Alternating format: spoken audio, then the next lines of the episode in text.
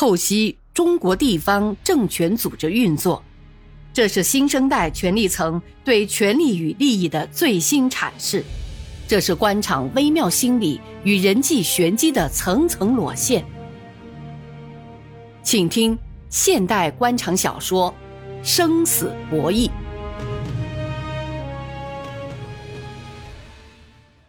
自从那天以后。潇潇在两个月后的一天来到他的办公室，告诉他自己怀了他的孩子。柳王明吓了一跳：“潇潇，赶快采取措施啊！”“什么措施？”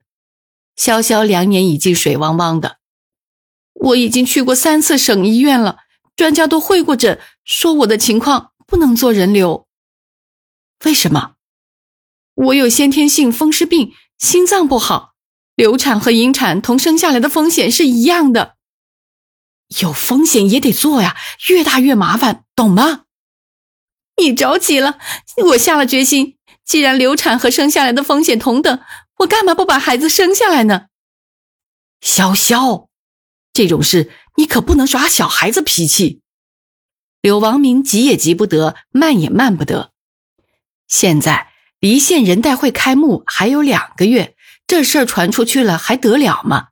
弄个情人不说，还怀上了私生子，那就热闹了。搞不好这辈子官运就到此为止了。那还行，他要尽力的摁住他，得想个万全之策，千万不能让他胡来。潇潇，呃，这样吧，现在我马上要到县委那边汇报工作，你先回去，让我考虑一下再说，好吗？柳王明真有些紧张了。一个意外的消息给了他很大的启发。省公安厅的战友郭卫东打电话找他，听说他在县里当了副县长，过两天有个外事任务要到县里来，正好看看多年不见的老战友。原来郭卫东当时在省厅出入境管理处当副处长，陪同外交部一批东南亚的驻华参赞来省里考察，要看看县里的一个著名的风景点。哥们，你管出入境正好，我有件事儿，你得帮帮我。怎么，你要出国啦？啊，不是，我们县宣传部有一个干部想到新加坡探亲，不知道手续怎么办。这件事你帮我想想办法吧。哼，一句话，叫他来吧。柳王明听他说过，他有个姑姑在新加坡国立大学教书。何不动员潇潇去新加坡，以探亲的名义在那里把孩子生下来？他告诉潇潇，同李颖离婚的事他也在考虑，但这得有个过程。你到那里看看，如果觉得好，也可以申请长期居住。在外面工作几年后，我这边离婚的事儿也许办得差不多了，到时候再结婚也来得及。没想到同潇潇一说，他还真动心了。潇潇的姑姑曾动员过他去那边读研究生。潇潇当时想在国内工作一段时间再看。现在事已至此，一个姑娘家在县委院子里生下私生子，哪还有脸出门？虽说潇潇万般不愿离开柳王明，但又找不到更好的办法。而且柳王明的老婆又马上要调到县里工作，柳王明就这样苦口婆心、真真假假、软银硬劝。两个多月的功夫，把潇潇劝上了飞往新加坡的航班，自己也高票当选了副县长。柳王明政治上的一场危机就这样烟消云散了。如果用无耻来评价穆孝平，那也许是太抽象、过于概念了。云纺县干部和了解他的人常常借用“似有新人”的话，说他是个“四无”干部。叫无德无才无聊无耻。关于他为人处事和在新阳政坛的故事，云纺县不少干部耳熟能详。穆孝平出身于干部家庭，老子穆子礼在新阳算是个有影响的人物。穆子礼玩弄权术的遗传基因，现今政界发生的腐败，媒体披露的龌龊，眼前身边的现实，穆孝平。都没有从正面去分析、去总结经验教训，而是去欣赏、去模仿、去实践，认为只有这样才能在这个竞争的社会站住脚跟、出人头地。可作为一个女人，要在新阳的政界打拼出一片天地，谈何容易？如果说过去还有他老子掌权的一点影响，使他比同龄人多了一份比较优势，那么老子退下来多年的今天，他的那份余热就是插在冰块上的温度计，水银柱直线下降。甚至，老子在官场得罪人所欠下的旧账，穆孝平也在不知不觉地替他偿还。所以，他对新阳政坛上的本地人有些顾忌。认为他们会自觉不自觉地在思想上留下新阳老一辈人遗传的恩恩怨怨。他希望有更多的外地干部来冲冲新阳官场，或许他的仕途会有一片新天地。所以，李树生、柳王明执政新阳后，他尽力的贴上去。可毕竟自己是个县委副书记，上级领导来了都是县里的两个一把手接待，都是他们汇报。平常到市里去找他们汇报也不容易，不是开会就是下乡。使他没招的还是那个市委书记李树生，一副生铁那样冰冷的面孔，拒人千里之外。倒是柳王明这个人还有些随便，于是穆孝平千方百计的想接触柳王明。女人是一种很奇怪的动物，而权力又是一种奇特的东西。一旦这两种东西结合到一起，常常使有的女人彻底的和温柔、美丽、母性等字眼无缘了，变得和母狼一样贪婪和无耻。权力对女人的腐蚀更甚于男人。一次，市里召开县委分管党群的副书记会，研究加大女干部培养选拔力度。刘茂盛趁着李树生不在家，把柳王明请去做报告。报告结束后。穆孝平有意磨磨蹭蹭，等柳王明从主席台下来，经过他面前时，笑吟吟的伸出手迎上去。柳师长，听了你的报告，很受鼓舞，你讲的太生动了。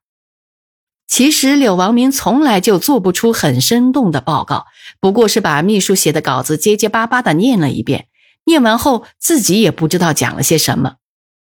穆孝平嘴上这么说，心里也觉得很肉麻。旁边的女干部更是听得吃惊。哦，是吗？柳王明也就伸出宽大的手，同他握在一起。你是云纺县的吧？柳书记记性真好，我叫穆孝平，云纺县委副书记。哦，木子李部长的女儿。哼，上次我去云纺，怎么没见到你呀？木子李是新阳老人中一个有影响的人物。柳王明要网络队伍，要在新阳扩充势力范围，不能忽视那些下了台的老干部。他们今天没有权力，但他们过去长期掌握和运用着权力，而这些用过了的权力，有的物化了，有的衍生了一种看不见却极有力量的影响着政治、经济、文化的人际关系。这种关系演化成一股势力，木子李在这股势力中扮演着一个重要的角色。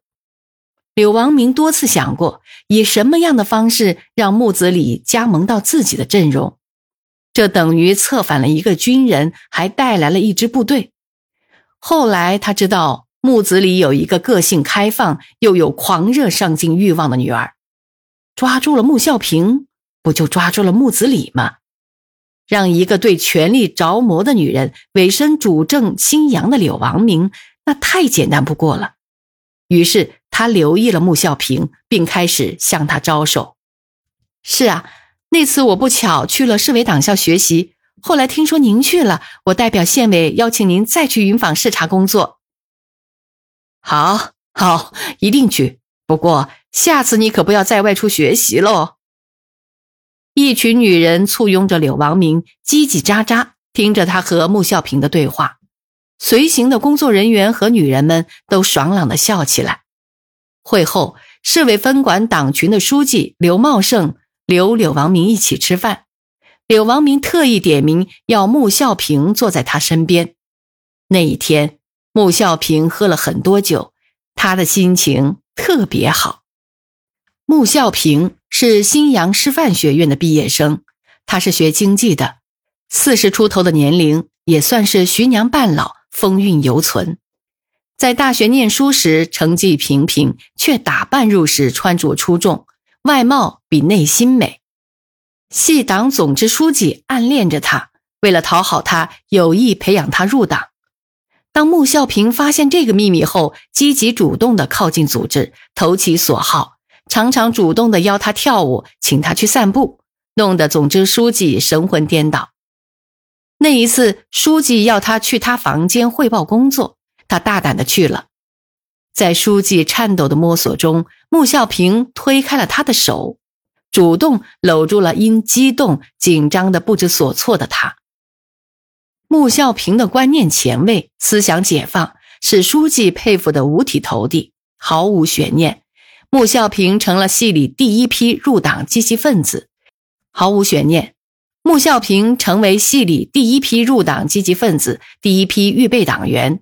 他成了省委组织部的优秀选调生，来云纺县锻炼，又脱颖而出，走上了县委副书记的岗位。容易吗？以自己升迁的足迹，穆孝平认为，女人就那么一巴掌资源，要提高使用率，不要吊死在一棵树上，任凭自己满意又有意向的男人去耕耘。经济学是最讲究资源配置，资源是有限的、稀有的。对于男人来说，女人这种资源永远是有限的，永远无法满足。穆孝平认为，为官的职业是个重结果不重过程的行当，遵循成王败寇的规律，古今中外概莫如此。走上这条路，只有发挥自身的优势，同男人一搏。他认为。女人自身的资源也是有限的，女人一生能吸引男人眼球的年龄很短，十八岁以前不懂事，四十岁以后的女人很少有男人浪费目光。处理好上进与上床的关系至关重要，也就是社会上说的要有献身精神，这是工作之外的另一种本事。没本事的女人想献身还献不出来呢。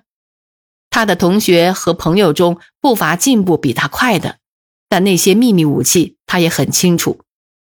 不少一经提拔就传出与某领导有过一段风流韵事绯闻。官场原本就无规则游戏，不能用常规手段竞争。这方面对穆孝平来说虽不陌生，但优势却是日益下降。四十出头的女人。比起市里那些二三十岁的女干部来说，真让他失去信心。他甚至有些怕照镜子，每次照镜子都好像白头发又增多了。唉，女人的青春怎么会这么短呢？他常常这样叹息道。大学毕业后，作为优秀选调生到云纺锻炼，一转眼就十六年了。从乡妇联副主任、主任、党委委员、县妇联副主任、主任到乡党委书记、县委常委、县委副书记，一个一个台阶的爬，从黄花闺女爬到现在，差不多是人老珠黄了，容易吗？这次县长朱春平调民政局腾出个位子，县里几个副书记眼睛瞪得像金鱼眼一样圆，市里的、外县的还不算。自己是排在县长之后的第一个副书记，按正常排队，他接任县长是情理之中的事儿。可现在的干部任职是要发了通知才能算到了手。狼多肉少，有来头、有办法、有关系的干部多着呢，说变就变。要是自己能抢得到，那也许这辈子能混上个副市级什么的，他就心满意足了。老爸干了四十多年，不就是个副市级吗？昨天他接了个电话，市政府办公室说柳市长要到云纺考察工作，他很高兴。书记李义德去了欧洲，还要一星期才能回，他主持县委的工作。他把一个副书记安排去了厦门参加全省招商引资会，一个副书记常务副县长安排去参加全市社会治安综合治理工作会。他自己则全力接待柳王明，他的眼神告诉他，柳王明对他有不坏的印象。那天柳王明要他坐在身边，他就看出来了。